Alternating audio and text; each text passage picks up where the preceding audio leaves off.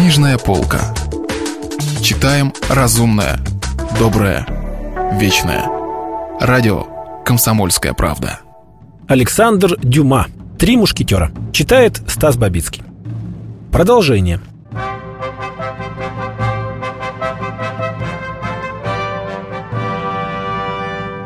Бекингем страстно прильнул губами к прекрасной руке королевы Анны. «Не позднее, чем через полгода, сударыня», — проговорил он, — «я вновь увижу вас. Хотя бы мне для этого пришлось перевернуть небо и землю». Так закончилось свидание английского герцога и французской королевы. Во всей этой истории, как читатель мог заметить, был один человек, которым, несмотря на тяжелое его положение, никто не интересовался. Человек этот был господин Бонасье, почтенная жертва интриг политических и любовных, так тесно сплетавшихся между собой в ту эпоху. К счастью, помнит ли или не помнит об этом читатель, мы обещали не терять его из виду. Сыщики, арестовавшие господина Бонасье, припроводили его прямым путем в Бастилию. И там, трепещущего, провели мимо взвода солдат, заряжавших свои мушкеты.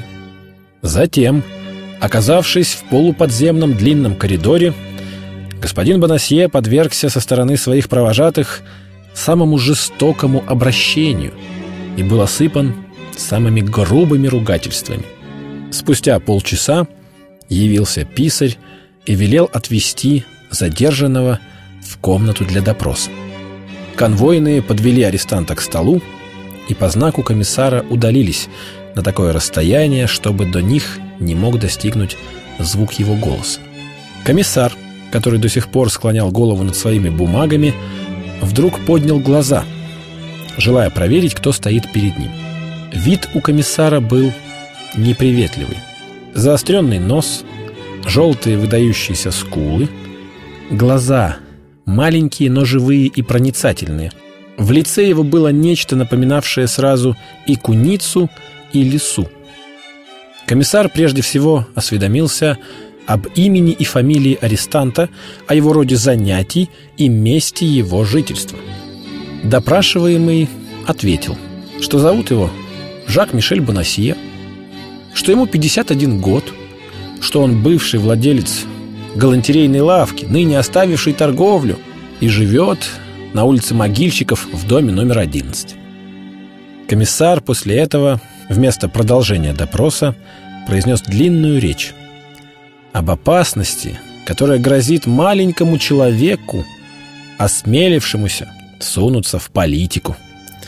Кроме того, он пустился в пространное повествование о могуществе и силе господина кардинала, этого непревзойденного министра, этого победителя всех прежних министров, являющего блистательный пример для министров будущих, действием и власти которого никто, никто не может противиться безнаказанно. По окончании этой части своей речи, вперев ястребиный взгляд в несчастного Бонасье, комиссар предложил ему поразмыслить о своем положении. Размышления галантерейщика были несложными.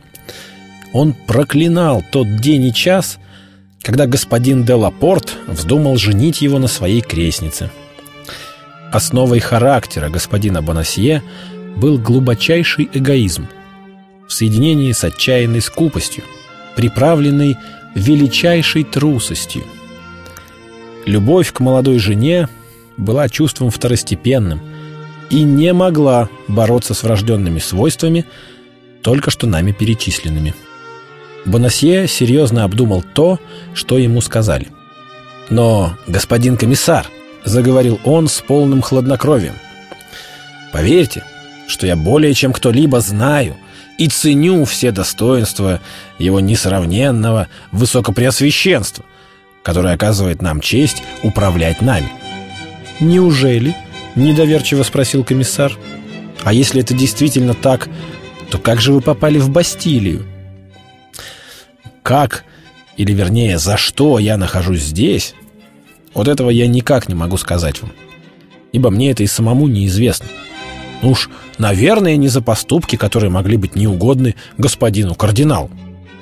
Однако вы должны были совершить какое-нибудь преступление, раз вас обвиняют в государственной измене.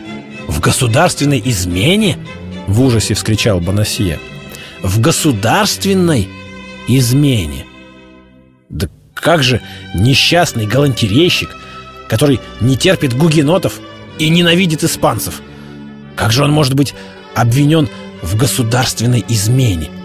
Вы сами подумайте, господин комиссар – ведь это же совершенно немыслимо.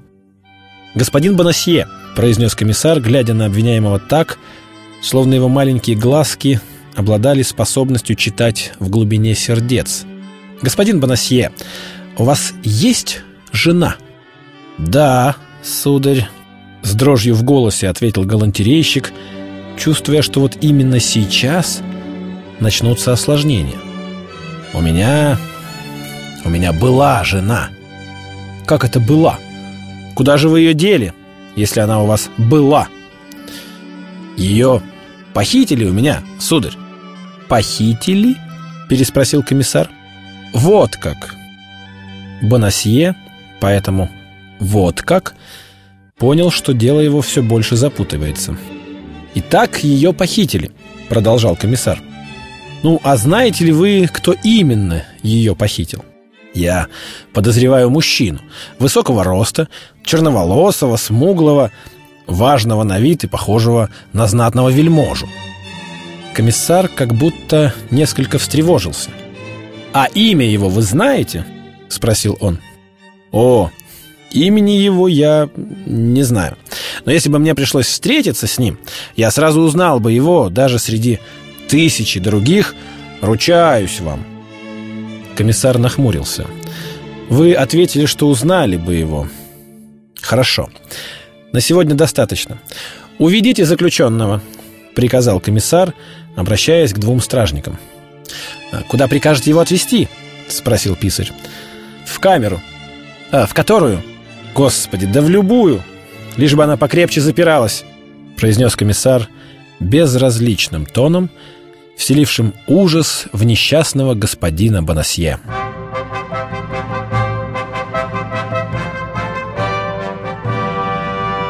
Продолжение романа слушайте завтра. Если вы пропустили главу любимого произведения или хотите послушать книгу целиком, добро пожаловать к нам на сайт kp.ru слэш радио раздел «Книжная полка». «Книжная полка». Читаем разумное, доброе, вечное.